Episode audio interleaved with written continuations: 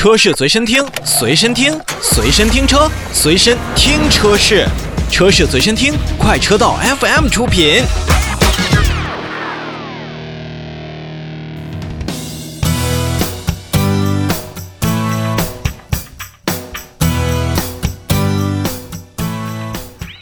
欢迎收听今天的节目，大家好，我是易水。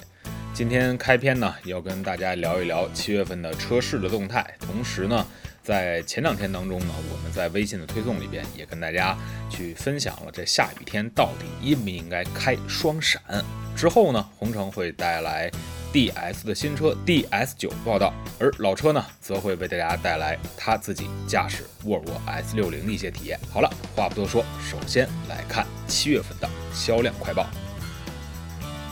那在七月份呢，说实话应该是车市的销售淡季，但是今年呢，由于黑天鹅的原因啊，一切都是跟往常是不一样的。经过中国汽车工业协会统计的七月份的行业销量的预测呢，也是完成了两百零八万辆，也是同比增长了百分之十四点九。乘车领域呢，有望增长五点三个百分点。不管是主流的咱们的自主品牌，还是新势力造车的头部企业，在七月份都是有了一个非常明显的上升。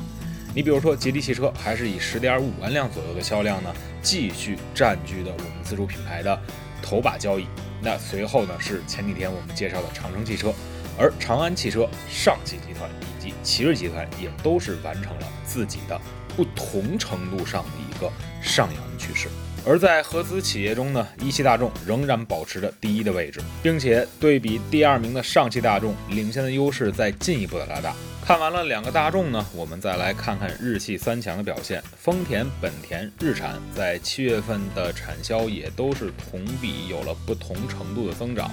像丰田七月份的销量呢是达到了十六点五六万辆，本田达到了十三点六六万辆，而日产。也是来到了十二点零九万辆这一个大关，丰田、本田和日产也都在七月份逐步证明了自己存在的价值。